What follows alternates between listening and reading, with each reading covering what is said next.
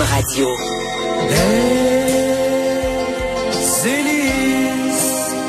Astrojet, Whisperjet, Clippers, Jet Turbo.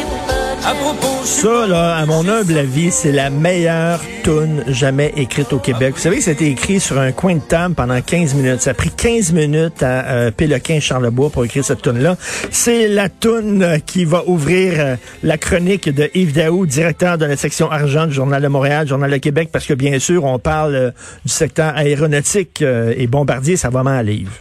Bonjour Richard. Salut. Ouais, moi aussi c'est ma chanson préférée. Ah ouais, c'est Euh, bon. Mais euh, mais je suis certain que pour beaucoup de travailleurs de Bombardier, c'est c'est pas une bonne écoute ce matin là.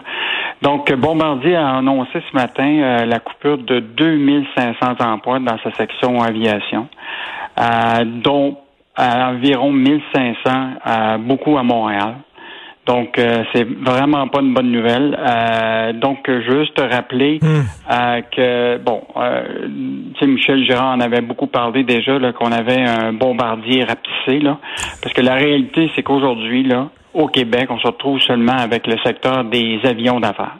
Ouais. Ça, c'est le secteur Ouais. euh, qui, est- qui parce que là, on n'a plus l'avion commercial qui est parti avec Airbus. Euh, on n'a plus Bombardier Transport tranquillement parce que bon, c'est vendu à Alstom. Donc, il va rester uniquement les jets d'affaires. Mais les coupes, là, les coupes qui ont été faites, effectuées par Bombardier, c'est dans les jets d'affaires, justement? Oui, c'est exactement parce que, écoute, on s'entend là qu'avec la COVID-19, là, le secteur des jets d'affaires, là, c'est pas ça qui va être euh, la panacée. Là. Euh, écoute, déjà, là, il, il voit déjà des, ban- des ventes de baisse de 30% des ventes de jets d'affaires. Donc, euh, fait que, je pense que le Legault l'avait dit, là, il était pris avec cette situation-là à l'époque de, bon, on oublie pas que la Caisse avait investi euh, presque 1,4 milliard dans Bombardier Transport. Mais quand est arrivé l'idée de, vendre, là, puis de diminuer la dette de, Bombardier, la réalité, c'est que le, secteur d'avenir, c'est le transport collectif, on s'entend, le train, le, le, mais la réalité, c'est qu'il n'y a pas de job au Québec dans la part de la pocatière. Tout le reste des jobs est à la- en Europe. Hmm. Et le secteur qui est le moins d'avenir, qui est les jobs d'affaires, c'est où il y a le plus d'emplois au Québec. Qui est 12 000 emplois. hein. Je te rappelle, là, c'est 12 000 emplois au, euh, au Québec, euh, le secteur aviation.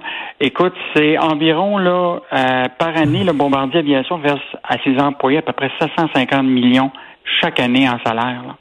Eh, C'est, c'est pas, c'est pas des bonnes nouvelles du tout, ça. Non, non, c'est Est-ce, qu'ils, des- ont dit que c'est des mises à pied temporaires ou quoi? Puis on Non, va- non, moi je pense que là, là c'est, c'est vraiment là.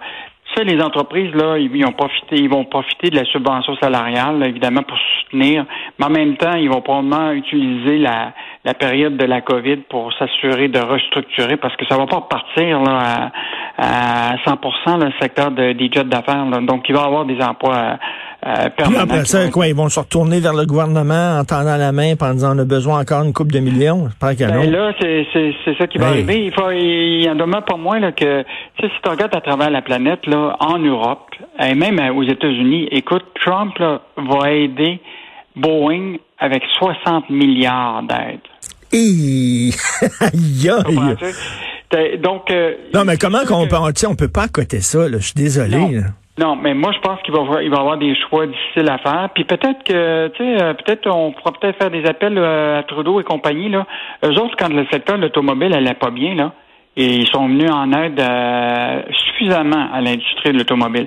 Mais ils n'ont pas levé de petit doigt pour l'industrie aérospatiale au, au Québec. Là.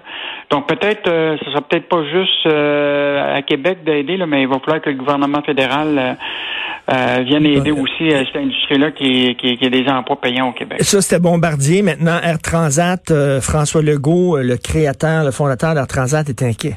Écoute, on, est toujours dans l'ère du transport. là. Donc, euh, évidemment, on a appris euh, hier par, par TVA Nouvelle là, euh, qu'effectivement, il y avait des discussions en marche entre Fitzgibbon, puis le gouvernement du Québec, puis Investissement Québec, avec Air Transat, dans le cadre de potentiellement la fin de du mariage Air Canada et Transat. On le voit très bien que Air Canada là, veut vraiment pas aller de l'avant avec cette transaction-là. Je veux juste te rappeler que il était prêt à payer presque 18 dollars l'action, là, Air Canada, pour l'achat. C'était 720 quelques millions de dollars.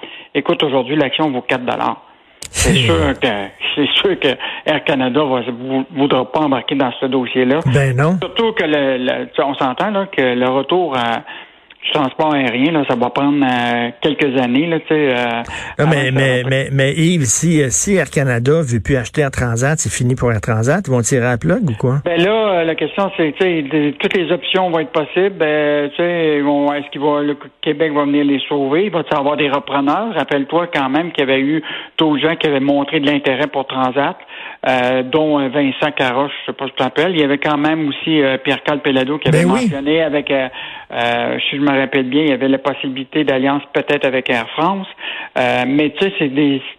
On, va voir qu'est-ce qui va se passer dans les prochaines semaines, mais c'est sûr que le deal avec Air Canada, là, moi, je, je pense que, que c'est mort et ça inquiète beaucoup euh, le goût. Euh, donc, euh, ben surveillons ça rapidement. OK, bonne nouvelle. Par contre, euh, Québec puis le Fonds de la solidarité FTQ vont injecter beaucoup d'argent pour stimuler le secteur des sciences. Je sais pas si tu te rappelles de ça, toi, quand tu allais sur l'autoroute 20 en, en allant vers l'ouest, là, tu avais toutes les compagnies pharmaceutiques sur la, tu sais, Merck, etc. Oui, puis sur la 15 aussi, là, ah, quand tu vas vers Laval. Là. Oui, oui. Écoute, c'était fascinant, moi. Tu avais toutes les entreprises de pharmaceutiques qui étaient ici et tout ça a disparu après après 20 ans. C'est vrai. Euh, toute la recherche et développement a beaucoup bougé vers Toronto. Euh, nous autres, on s'est retrouvés avec le générique, mais ça a fini par euh, disparaître. Mais là, tu sais, avec la COVID, on a vu l'importance, comprends-tu, d'investir dans les sciences de la vie. Tu sais, tu regardes des compagnies comme Miticago à Québec qui travaillent sur euh, le vaccin de l'avenir. on a des, on a beaucoup de recherche et développement dans ce secteur-là, mais on avait oublié ces compagnies-là. Donc, tu sais, si l'aéronautique va, va pas bien, peut-être qu'on peut se retourner vers des des secteurs d'avenir. Puis ben ça, oui. un. Puis je trouve quand même euh, intéressant cette initiative-là du Fonds de solidarité de la FTQ, là, 150 millions de Québec. Donc, ben oui, euh, c'est bon ça. Tout à fait. Et la SAQ qui veut faire mousser les alcools d'ici. Ben écoute, je suis allé euh, justement à la SAQ cette semaine, puis vraiment, c'est plus comme avant. Les, les, les, les, vins québécois sont mis à l'honneur. Ils sont ils, ont, ils ont leur truc à eux autres. Là. Je trouve que c'est mieux, c'est mieux vendu qu'avant. Ah, moi, je trouve que l'initiative est, bonne. Euh, euh, rappelons quand même que la SAQ compte près de 820 spiritueux du Québec. Hein. Moi, je savais pas qu'il y en avait autant. Euh, Puis, tu sais, 150 de ces produits-là qui vont avoir la, la mention préparés au Québec. Et donc, euh, tu vois très bien que il y a beaucoup un secteur qui commence à, avoir de, de, l'importance. Puis je te rappelle qu'avec la pandémie, euh, on avait ça ce matin dans le journal, là, il y a vraiment un intérêt plus grand pour l'achat local. Mais écoute, euh, oui, mais on n'a plus, on plus d'excuses de ne pas acheter des produits québécois. Il y a du, de l'excellent gin, tu as de la bonne vodka faite au Québec, aussi bonne que, que, les autres vodkas ou les autres gins d'ailleurs par le monde. Donc, on n'a pas d'excuses. Non, puis, euh, puis je pense que ça va favoriser nos, euh, nos entrepreneurs d'ici. Donc, euh, je salue vraiment cette initiative de la SAQ là, dans ce secteur-là. Et selon des chercheurs de l'UCAM, les habitudes de consommation, ben, on sait qu'ils ont changé pendant la pandémie et ça va rester, ça va demeurer après la crise. C'est vraiment intéressant cette étude-là qui est faite par l'UCAM ce matin. Là. écoute, 50% des Québécois mentionnent avoir réduit leur consommation. Bon, c'est normal, là, évidemment, quand tu es confiné, tu sors moins puis tu dépenses moins. Mais les habitudes qui vont avoir prises euh, au cours du confinement vont rester. Euh, un exemple, évidemment, ils vont considérer l'importance de regarder les prix, puis de moins euh, payer pour des produits trop chers, regarder les affaires à rabais. L'autre affaire, c'est évidemment cuisiner davantage. Euh, on remarque aussi les gens vont sont prêts à, acheter des produits locaux. on vient juste d'en parler avec la, la, la, SAQ. Euh, rappelle-toi toute la question du en vrac. Les gens disaient on va amener nos pots en plastique puis on va acheter en vrac. Là, les gens se sont éloignés de ça. Donc, vraiment des habitudes que les gens ont pris euh, prises euh, avec le, confinement puis qui vont demeurer. Et, et moi, je trouve que évidemment, le confinement nous a appris des choses. Le déconfinement, on verra si on va revenir à nos vieilles ben, Il y a, d'autres habitudes aussi. Peut-être que les gens vont aller moins au resto. Il y a des gens euh, qui, qui, qui, ont commencé à cuisiner, qui cuisinaient peut-être pas autant. Puis là, ils ont commencé à cuisiner, puis ils se rendent compte que ce qu'ils font à la maison, c'est aussi bon quasiment que ce qu'ils peuvent manger dans les restaurants. Donc, euh, peut-être qu'il va y avoir un contre-coup pour la restauration après. On verra ça quand les restaurants vont ouvrir. Ben oui. finalement, on va pas se retrouver, effectivement, comme les Parisiens, au restaurant et sur les terrasses.